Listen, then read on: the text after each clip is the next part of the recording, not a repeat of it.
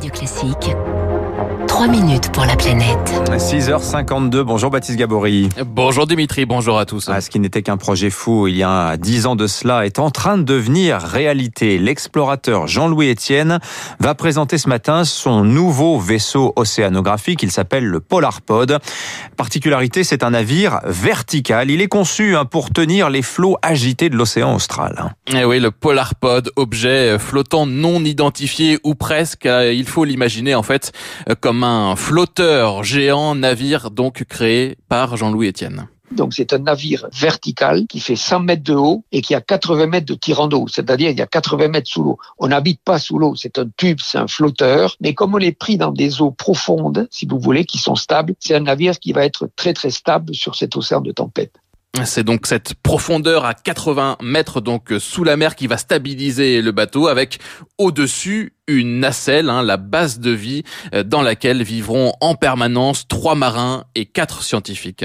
Et l'habitacle est à une dizaine de mètres au-dessus de l'eau. C'est une nacelle, quatre étages de 80 mètres carrés. Il y a un étage vie, un étage science, etc. Et ce vaisseau, il va être entraîné par le courant circumpolaire. Donc le moteur, c'est le courant circumpolaire. Et l'électricité, donc l'énergie, sera produite par six éoliennes. Donc c'est un navire qui est totalement autonome énergie. Ce sera vraiment une campagne zéro émission. Le Polarpod va donc pouvoir naviguer en permanence, donc en toute saison dans cet océan euh, qui fait le tour de l'Antarctique, océan connu pour ses tempêtes, pour ses vagues de plus de 10 mètres de haut, au cœur des 50e hurlants, océan plutôt donc hostile et assez méconnu. Et c'est pour cela donc que Jean-Louis Etienne a imaginé ce navire il y a déjà plus de 10 ans. L'idée est venue, si vous voulez, d'une euh, demande de la communauté scientifique internationale et toutes les publications sur l'océan austral terminent par une phrase on a besoin de mesures in situ de longue durée. En un mot, ça veut dire qu'il faudrait pouvoir s'installer sur cet océan de tempête, donc d'y rester en permanence, qui permettrait de répondre à des interrogations sur cet océan. Et c'est ce que va faire donc le Polarpod. Alors pourquoi s'intéresser autant à cet océan austral?